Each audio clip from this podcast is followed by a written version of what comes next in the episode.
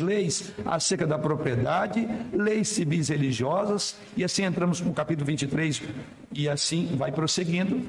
Então, o que você verá aqui, daqui para frente, até o final do livro de Êxodo, é um desdobramento do que encontramos em Gênesis, capítulo, em Êxodo, desculpe, capítulo 20. Se porventura eu citar novamente Gênesis, entenda como isso, eu estou com Gênesis na cabeça. tá, então, Êxodo capítulo 20. É muito importante isso. Então, por isso dissemos, e não é exagero dizer que seriam dez sermões daqui para frente, um em cada mandamento.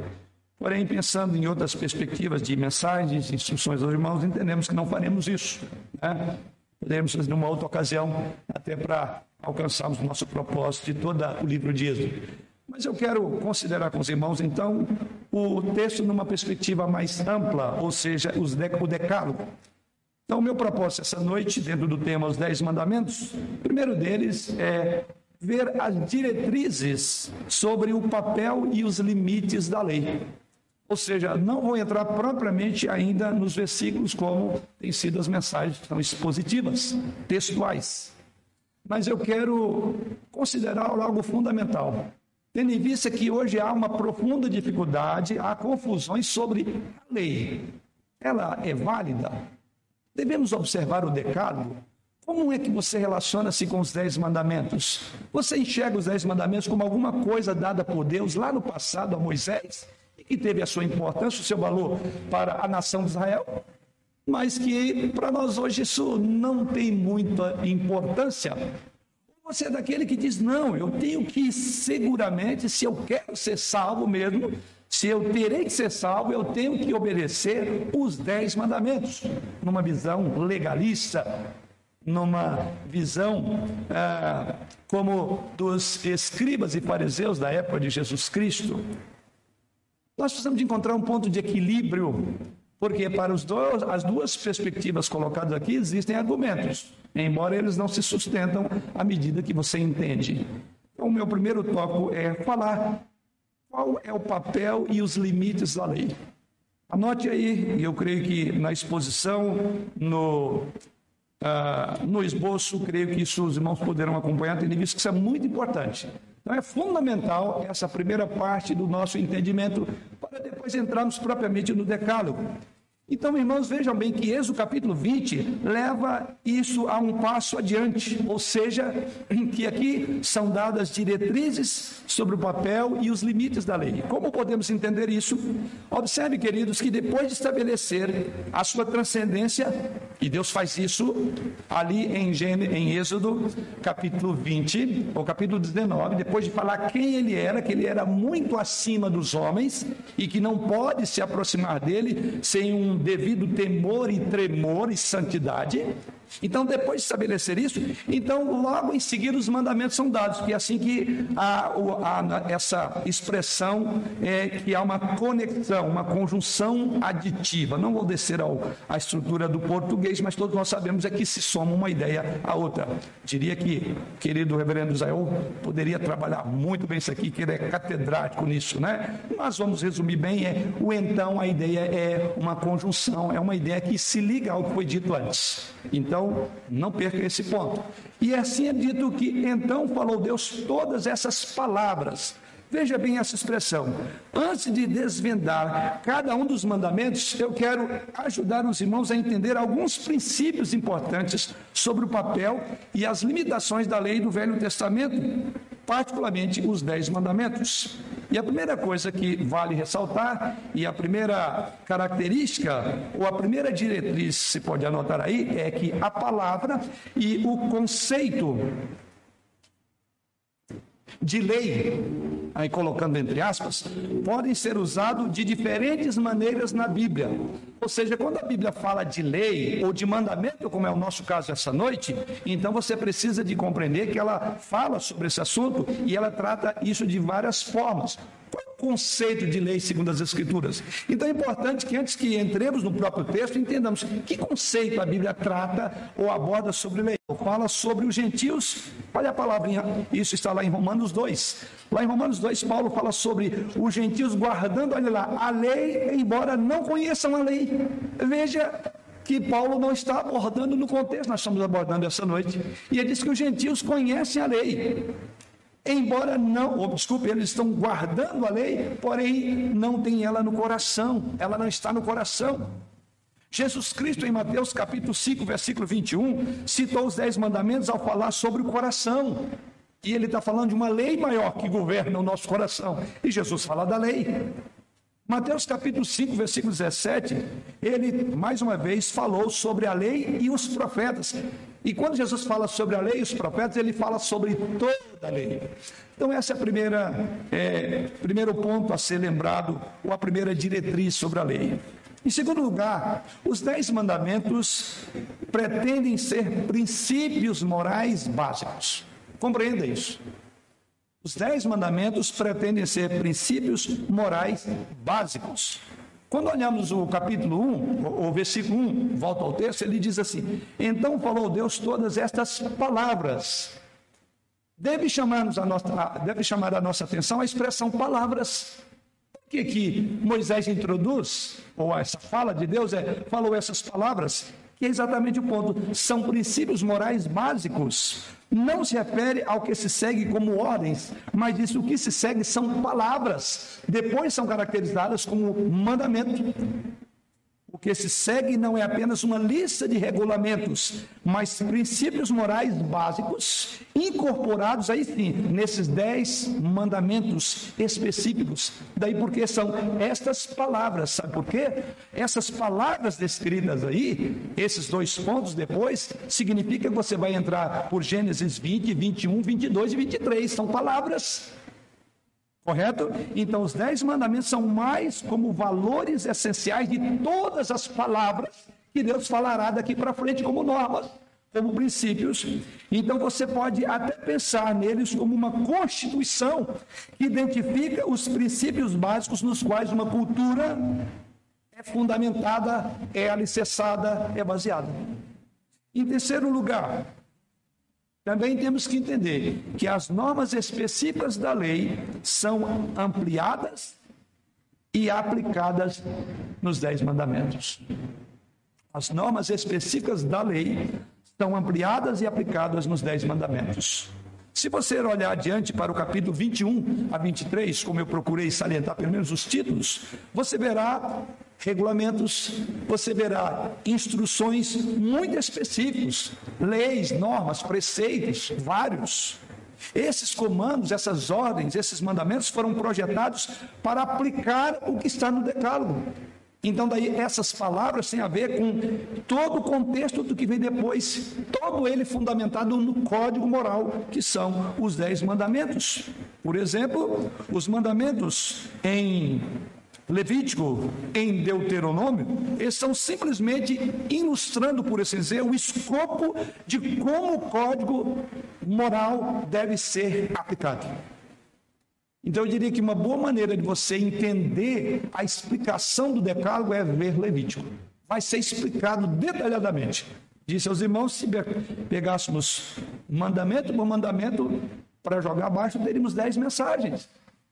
Mas você pode fazer isso, já que eu não farei, disse aos irmãos, que não é o meu propósito, mas você verá Levítico, você verá Deuteronômio, todas as explicações, relações interpessoais, relações é, entre autoridades, relações entre servos, senhores, marido e mulher, patrão e empregado, é roubo, é, é, é, é, assumir propriedade alheia, uma série de coisas, está tudo ali. Então você precisa de ler o decálogo e, por assim dizer, ler Levítico e Deuteronômio para entender o decálogo. Então esse é o nosso ponto, né? Ele é o escopo do código moral explicado e aplicado nos demais livros. Quarto aspecto a ser considerado ainda sobre a lei Irmãos, a lei do Antigo Testamento é normalmente dividida em mandamentos morais, civis e cerimoniais. A lei do Antigo Testamento, não me refiro aqui a esse código moral. A lei do Antigo Testamento é dividida em moral, civil e cerimonial. A lei foi dada como um código de vida para o povo de Israel, como todos nós sabemos, com aplicações além do próprio povo, que transcende. Aí você vai entender a importância da lei para nós hoje. Não foi só para Israel. A lei incluía, por exemplo, mandamentos morais, incluía definir o que era certo e o que errado, incluía ordens civis, definir o governo, a maneira da nação ser coordenada e dirigida. Havia ordens cerimoniais definindo como Israel deveria é, adorar o Senhor, e há uma prescrição significativa dessas, desses códigos, dessas definições de como Deus deve ser adorado. Então é chamada leis cerimoniais, essas leis no Antigo Testamento. E com a vinda de Jesus Cristo e com o advento da igreja, a expansão é, da obra de Deus, além do próprio Israel, para quem inicialmente foi dada essas leis, as leis civis e cerimoniais tornaram-se irrelevantes. Grave novamente: leis civis e cerimoniais tornaram-se irrelevantes, enquanto que os mandamentos morais não foram abolidos, mas foram afirmados. Então aqui já tem um sinal para você a importância do decálogo. Disse inicialmente que muitos veem isso como ah, não tem importância para nós. Grave, é fundamental. Sim, a lei cerimonial, essa lei que trata da maneira, as leis civis dadas especificamente a Israel, não tem relevância mais. Mas a lei moral, ela permanece. Em quinto lugar, outro ponto a se considerar quando olhamos o decálogo. Jesus focou no coração que está por trás. Ele não ficou focado apenas em não matarás, não adulterarás. Mas Jesus Cristo olhou as motivações que levam uma pessoa a obedecer ou não à lei. Então, esse é um ponto importante quando falamos do Decálogo, que Jesus focou no coração por trás da lei. No Sermão da Montanha, como é assim conhecido, em Mateus capítulo 5, versos capítulo 5 ao capítulo 7, os irmãos verão que Jesus mostrando àqueles que estavam ouvindo ali no Sermão da Montanha, que a obediência à lei era mais do que apenas obediência em ações externas. Jesus, surpreendentemente, focou no coração daquelas pessoas e todos eles se sentiram incapacitados diante da perspectiva que Jesus colocou de que não havia ninguém que não tivesse quebrado um sequer dos mandamentos ou do decálogo. Ou seja, embora essa, essas leis específicas, a lei do Antigo Testamento tivesse explicação dada por Jesus, mas o foco de Jesus Cristo era não só explicar, é por isso que os irmãos vão ver muita expressão, eu, porém, vos digo. Ouviste o que foi dito, não adulterarás, eu, porém. Então, Jesus não só se preocupou em explicar a lei, entender o que significa, por exemplo, não matarás, não adulterarás, não furtarás, mas mais do que isso, Jesus Cristo também falou, e aí sim, muito mais profundamente sobre a motivação, sobre o coração, porque é exatamente dali onde procede as saídas da vida. É ali é o centro de comando. E Jesus Cristo, então, ele não apenas explica, mas ele aplica aí dizendo como vai o seu coração. Este não era um conceito novo para o povo de Israel e foi o foco, inclusive, da nova aliança.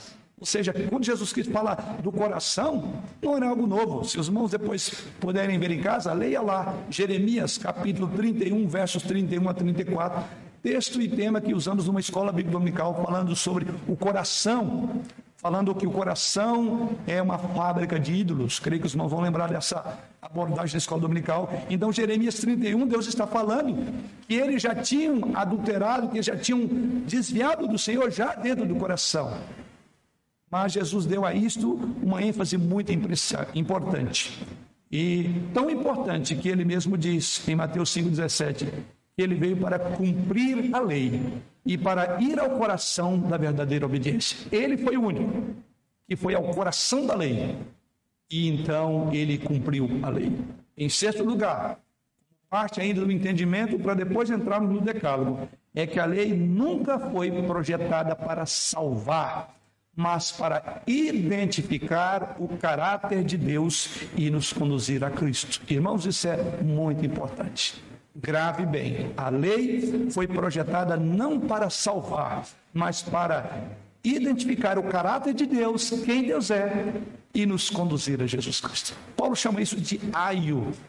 Grande texto de Romanos, capítulo 7, inclusive na introdução, o dirigente litúrgico conduziu-nos a esse texto, né? O capítulo 7 Nós sabemos, como Paulo diz lá em Romanos capítulo 7, que a lei ela é pesada, que a lei é poderosa, que a lei é opressora.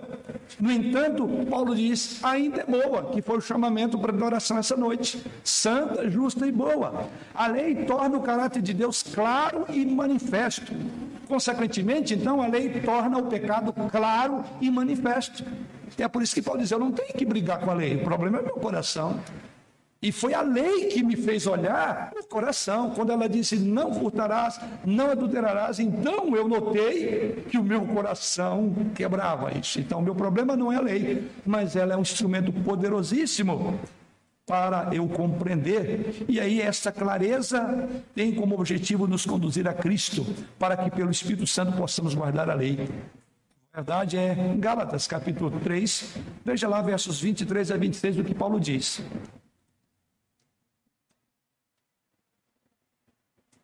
Gálatas capítulo 3, 3, versos 23 a 26. O apóstolo Paulo diz: Mas antes que viesse a fé, estavam sobre a tutela da lei e nela encerrados, para esta fé que de futuro haveria de revelar-se. De maneira que a lei nos serviu de aio para nos conduzir a Cristo, a fim de que fôssemos justificados por fé. Mas tendo vindo a fé, já não permanecemos subordinados ao aio. Pois todos vós sois filhos de Deus, mediante a fé em Cristo Jesus. Assim ele continua lá em Gálatas 5,14. Porque toda lei se cumpre em um só preceito, a saber, amarás o teu próximo como a ti mesmo. E Gálatas 5,18 ele diz: Mas se sois guiados pelo Espírito, não estáis sob a lei. Então ele diz aí que ela é o nosso aio, é, ela é aquele que nos conduz a Cristo. Ela é, o dizer de Paulo, o nosso pai da gogo, ela é a pedagoga. Então pode ser coisa boa. Então veja a concepção de Paulo e o equilíbrio de Paulo abordar a questão da lei. Mas em sétimo e último ponto, nessa nossa primeira visão do texto, ou para introduzir ao nosso texto, em sétimo lugar, a verdadeira obediência está enraizada nos dez mandamentos, mas ela só pode ser vivida pelo Espírito. A verdadeira obediência está enraizada nos dez mandamentos, mas é vivida pelo Espírito. Qual é o papel dos dez mandamentos agora? Creio que cada um dos mandamentos, ele é afirmado por Jesus Cristo no Novo Testamento, o que os torna fundamentais e, relevantes. Você quer resposta para saber qual a importância? Veja como Jesus olhou os mandamentos. Os dez mandamentos não são a soma total da ética cristã, mas eles são o começo, eles são a base, eles são os fundamentos, as balizas da ética cristã estão exatamente nos dez mandamentos. Então, os dez mandamentos são a base, e é andando pelo Espírito e sendo guiado pelo Espírito Santo que uma pessoa encontra a verdadeira obediência. Paulo afirma isso em Gálatas capítulo 5, versos 16 a 18. Em 1 Timóteo, no capítulo 1, versículo 8, Paulo diz assim: Sabemos, porém, que a lei é boa, se alguém dela se utiliza de modo legítimo. Mais uma vez, Paulo está sancionando, dizendo: é boa a lei. E aqui ele está pensando no decálogo. A lei, incluindo os dez mandamentos, é uma ferramenta reveladora. A lei, ela é um instrumento poderoso Ajuda-nos a conhecer a nós mesmos. Foi isso que Paulo disse em Romanos 7. Eu não conheceria o que é pecado se a lei não me dissesse, não matarás. Então, esse é o ponto importante. Ela ajuda-nos a conhecer quem nós somos. Se você acha que é alguma coisa, avalie-se pelos dez mandamentos. Mas avalie-se mais ainda pela maneira como Jesus entendeu os dez mandamentos. Como, por exemplo, ouviste que foi dito: Não matarás. Eu, porém, vos digo: qualquer que odiar o seu irmão no coração é assassino. Tem alguém aqui que não é assassino? Não adulterarás. Ouviste que foi dito, mas qualquer homem que olhar para uma mulher com uma intenção impura, já adulterou com ela. Você entende isso? Então a lei, ela ajuda-nos a conhecer nós mesmos. Ela ajuda a tirar de nós toda a vaidade, o orgulho e dizer que somos bons. Como eu disse no início dessa mensagem que aqueles que entendem que você tem que cumprir a lei, se você cumprir a lei toda, você é salvo por ela. Ou seja, sacrifício de Cristo não tem valor algum. É até chegar à maneira como Jesus lê para olha para a lei e diz: Eu, porém, vos digo. Ele vai dar a essência do que significa cada mandamento. Olhe a lei na perspectiva do que Jesus Cristo fala sobre ela, porque Ele é o autor dela, Ele é o criador dela, Ele é o Senhor Deus. Então, esse é o ponto. Então, conhecemos a nós mesmos e a lei é boa, porque além de conhecer a nós mesmos, a lei também revela o caráter e do nosso Deus quem Deus é. A lei revela o nosso verdadeiro homem interior, ela revela o nosso coração. Mas é muito importante que entendamos o papel e os limites do direito. Pode ser negligenciado, sim, outras vezes até abusado. Esperamos que essas sete diretrizes nos ajudem a entender o papel e os limites da lei, porque nessa área, disse, há várias posições. Aqueles que negam a importância do decálogo hoje ou daqueles que estão fincados no decálogo e diz que tem que cumprir dos legalistas. O ponto de equilíbrio é tomando esses sete princípios ou essas sete diretrizes, eu espero que tenha ajudado os irmãos. Essas sete diretrizes para entender os limites da lei. Essa é a nossa primeira grande divisão. Vamos para a segunda e última divisão. Sendo assim, Remeto-nos agora, tendo este contexto, isso é fundamental, como é então que eu vou olhar para o decálogo? E aqui eu quero abordar nesta noite, na minha sequência de exposição, agora os quatro primeiros mandamentos. Não descerei a todos, porque o tempo não nos permite e não é o nosso propósito essa noite. Então vamos olhar os quatro primeiros mandamentos de forma muito breve. Então, olhamos logo no início, quando Deus diz, verso de número 3, primeiro mandamento: Não terás outros deuses diante de mim. Eu imagino que cada pessoa que ouvir essa mensagem aqui ou nos seus lares está consciente do conteúdo do decálogo, ou seja, é difícil, no contexto do cristianismo, da cristandade, alguém que não conheça todos ou alguns dos mandamentos. Então, esse não é o problema, porque isso nos iguala. Mas eu suspeito que ninguém ficará surpreso ao saber que Deus proíbe mentir, que Deus proíbe cobiçar, que Deus proíbe matar. Portanto, o que eu quero dizer é que tentar entender o significado por trás dos mandamentos é algo importante. Vamos então olhar para cada um desses mandamentos, começando pelo que está no verso de número 3. Não terás outros deuses diante de mim. Primeiro mandamento: nenhum outro Deus. Esse mandamento fala da singularidade de Deus, irmãos. Você notará que o versículo 2 diz assim: Eu sou o Senhor teu Deus, que te tirei da terra do Egito, da casa da servidão.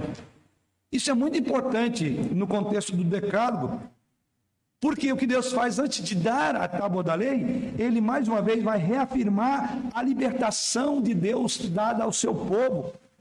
Vai reafirmar a propriedade desse povo, ou seja, essa, esse povo tem como o Senhor, Deus tem como o seu povo a sua propriedade. Eu tirei, vocês são meu. Eu paguei o preço por vocês. Então essa redenção se torna a base para o código moral. É por isso que antes de introduzir no primeiro mandamento, é, no versículo 3, ele diz, grave, primeiramente, eu sou o Senhor teu Deus. Ou seja, isso é uma baliza segura para o que vem depois. É como aquela palavra última. Uma vez que eu sou o Senhor seu Deus, eu tirei vocês, agora eu estabeleço as regras, determino as normas. E é exatamente isso que encontramos no versículo de número 2.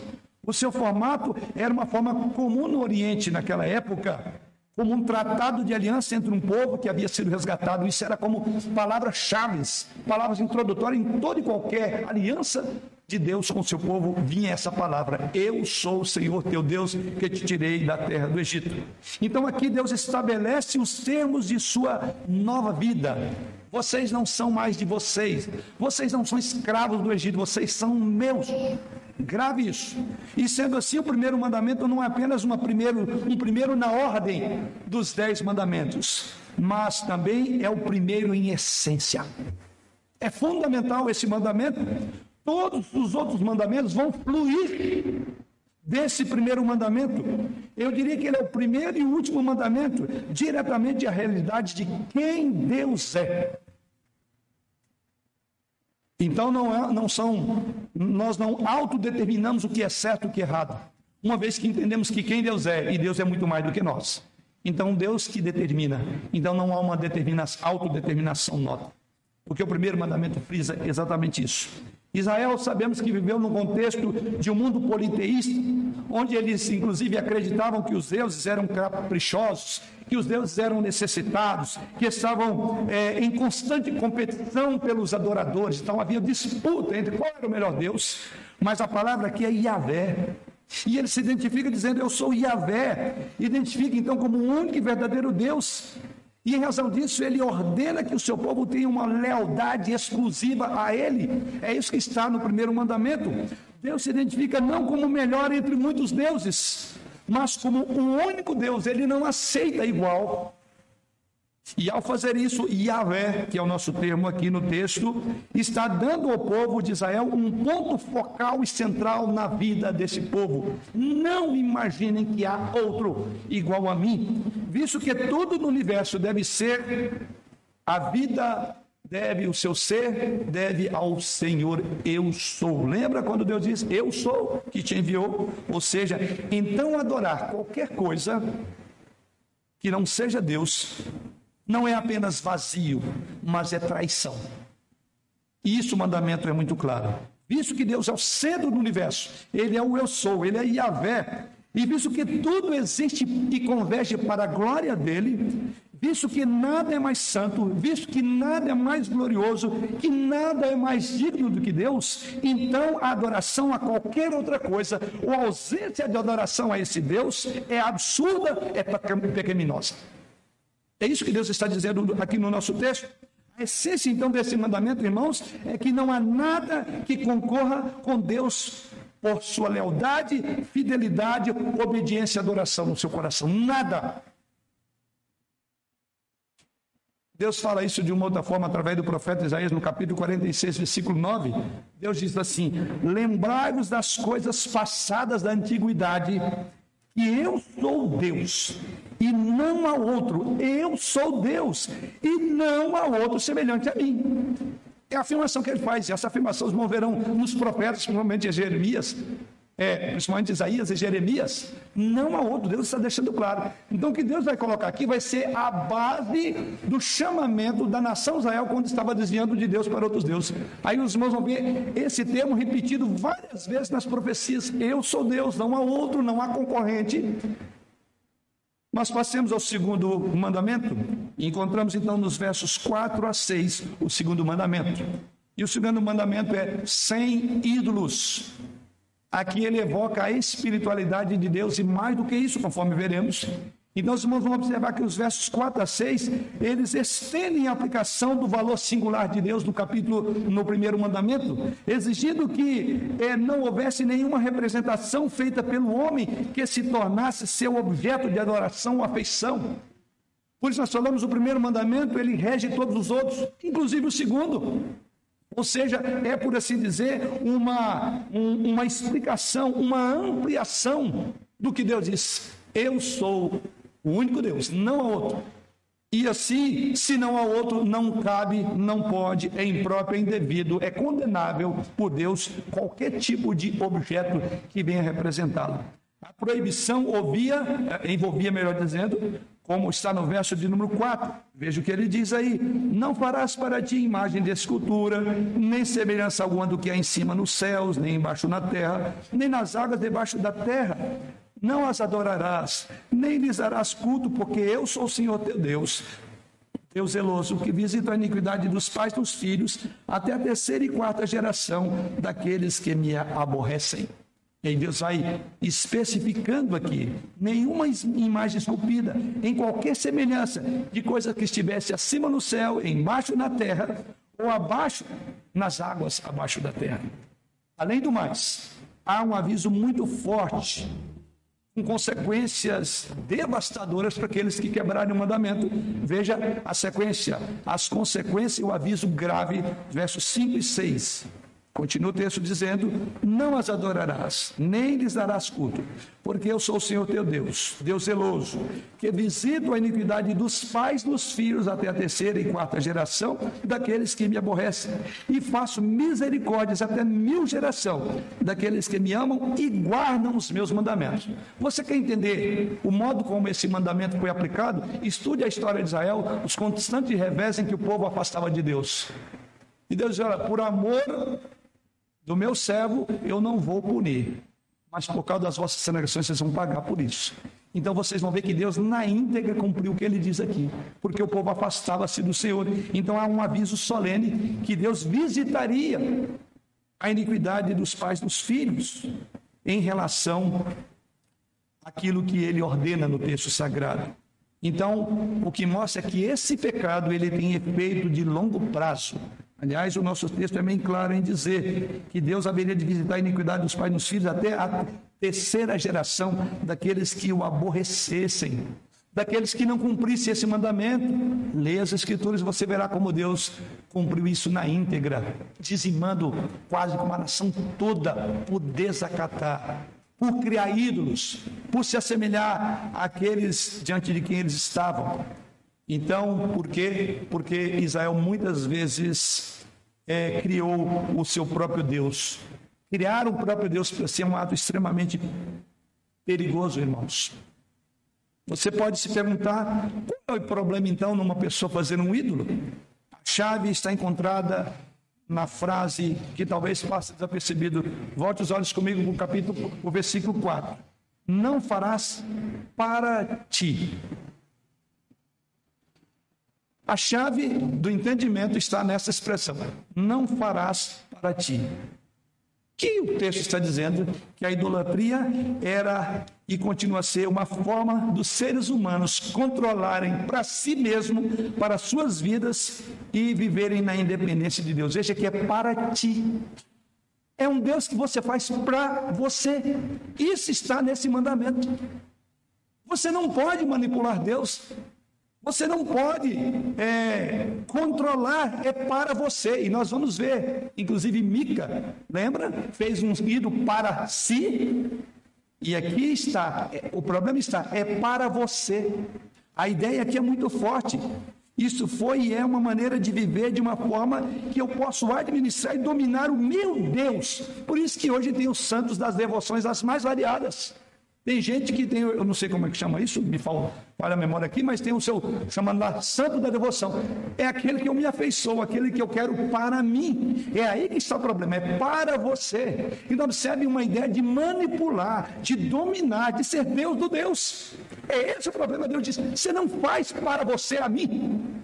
Eu sou Deus. Você não pode me fazer a imagem do que você pretende, do que você quer, segundo a sua intenção, o seu desejo. Porque o problema da idolatria é para a pessoa.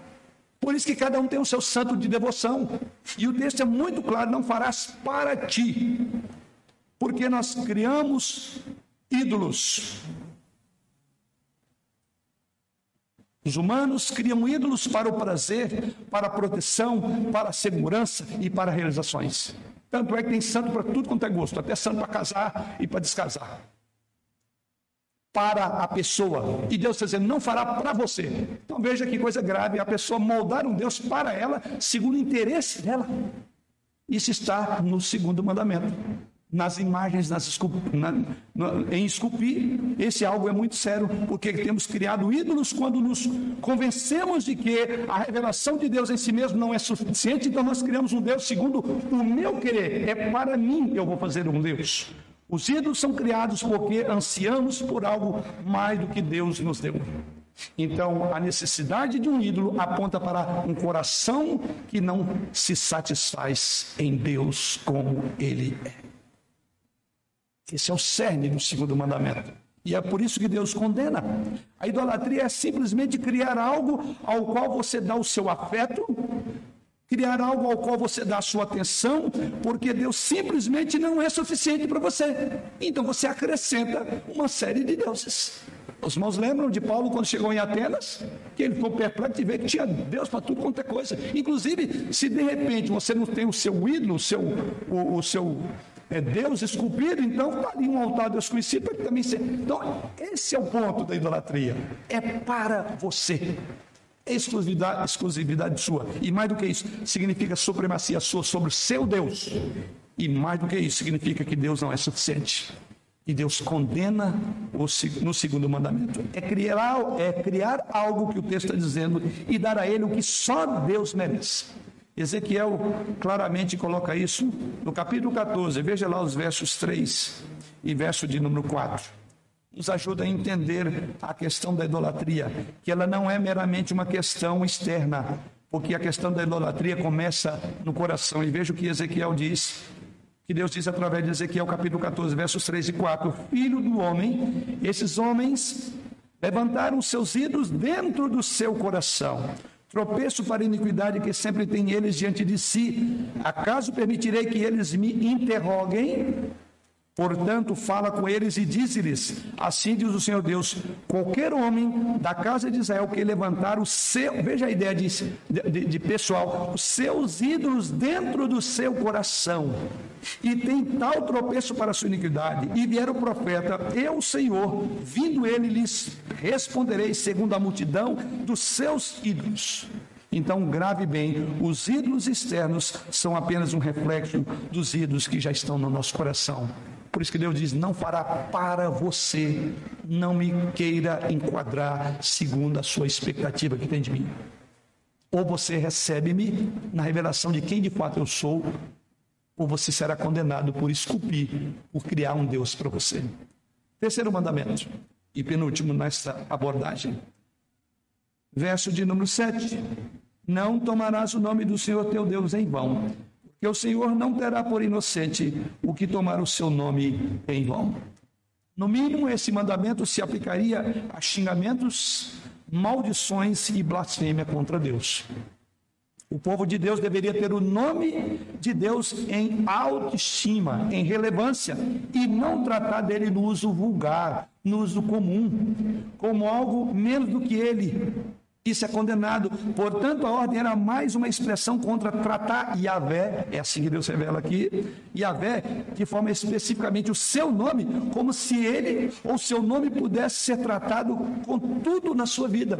Ou seja, colocar chancela de Yahvé em tudo, para dar peso à sua fala. Você vai lá e diz em nome de Yahvé, em nome de Jesus, como alguns fazem. Não basta falar em nome de Jesus. É, aonde é que você está colocando o nome dele? É para validar a sua palavra.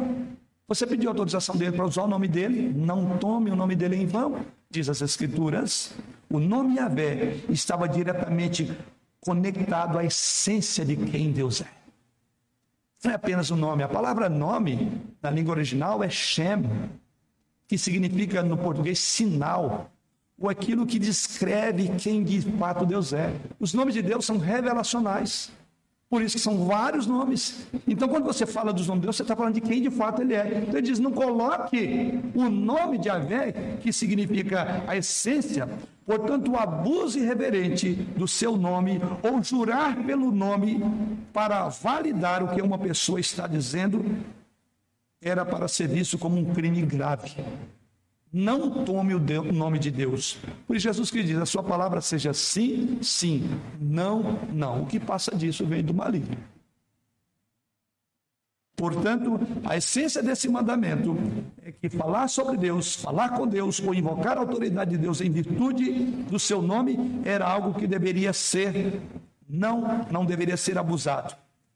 Não poderia ser usado para propósitos egocêntricos. O nome de Deus não deveria ser usado para autoadoração, para chancela daquilo que você não fez, que é falar a verdade. Sim, sim, diz o Senhor. Não, não. O que passa disso vem do marido. Quarto e último mandamento dos da primeira classificação, que são deveres para com Deus.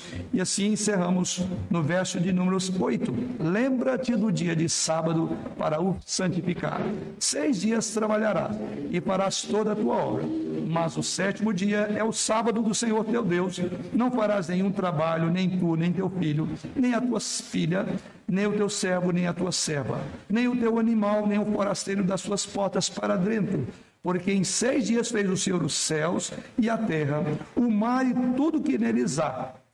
E ao sétimo dia descansou. Por isso o Senhor abençoou o dia de sábado e o santificou. É um mandamento dado e explicado.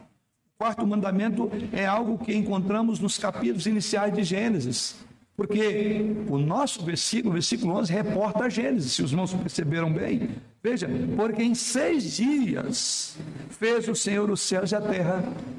Então veja o ponto de aferição desse mandamento dado por Deus, ou seja, ele aponta Deus como Criador. E Deus, como Criador, você verá que Ele criou, por assim dizer, um ritmo de vida. Um ritmo de vida que envolve descanso e trabalho, descanso e trabalho um descanso e trabalho intencional, regular. Nós trazemos isso no nosso corpo, nós precisamos disso. Imagina você viver sem dormir nunca. Era, seria possível, basta ver nas noites de sono perdida por uma doença de um filho ou uma doença pessoal, o quanto isso é estressante no dia seguinte, ou simplesmente é, dormir a vida toda. Então há um padrão que nós obedecemos. E o mandamento foi dado com base num padrão de um ato criador, porque em seis dias, diz o texto, versículo 11 liga esse mandamento ao princípio estabelecido no processo da criação. Além do mais, Deus projetou nós, seres humanos, com limitações sobre o que podemos e devemos fazer. Ultrapassar esses limites é morrer, é perder saúde, seres humanos não são ilimitados em sua capacidade de trabalho. Eles precisam de descanso físico.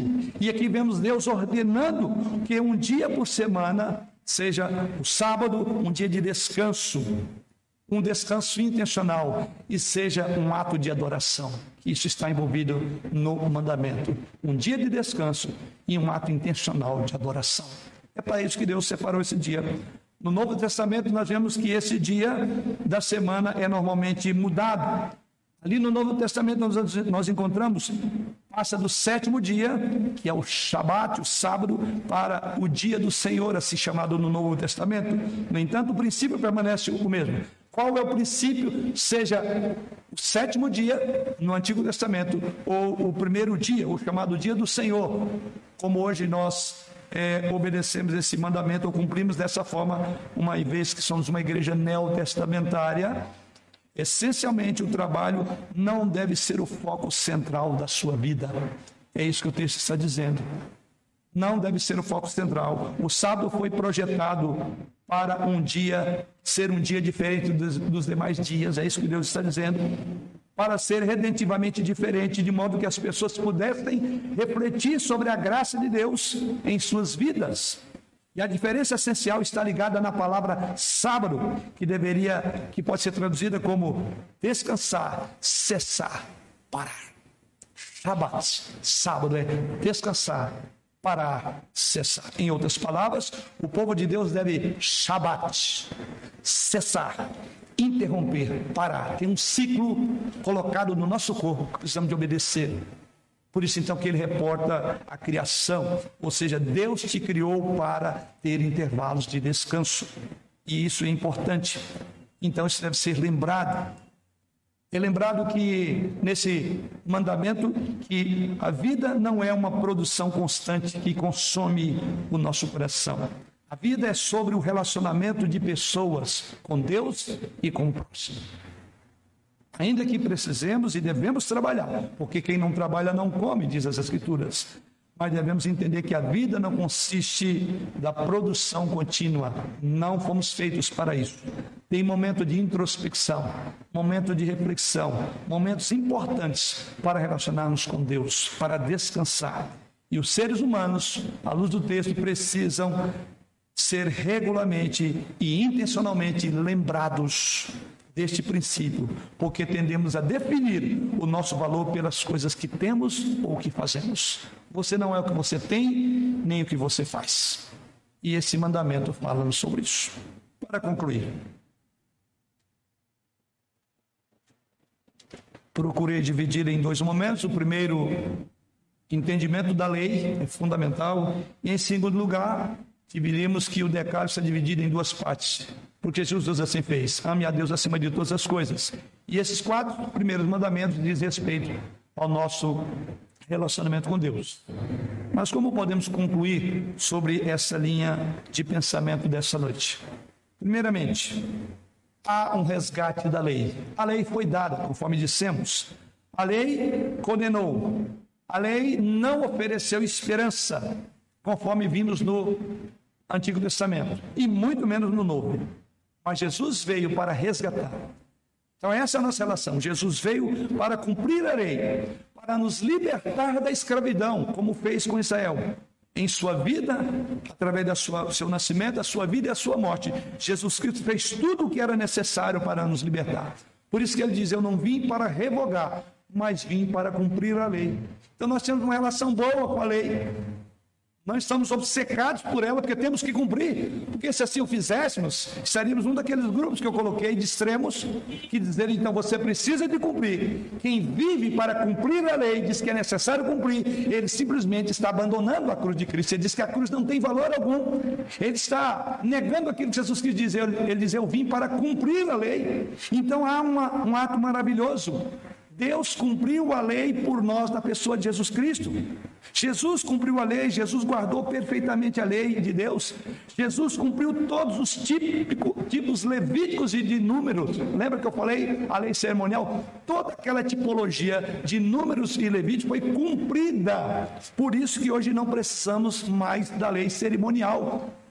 Voltar à lei cerimonial é como um judeu que não crê em Jesus até hoje repetindo esses ritos. Não tem sentido, porque esses ritos apontavam para algo maior.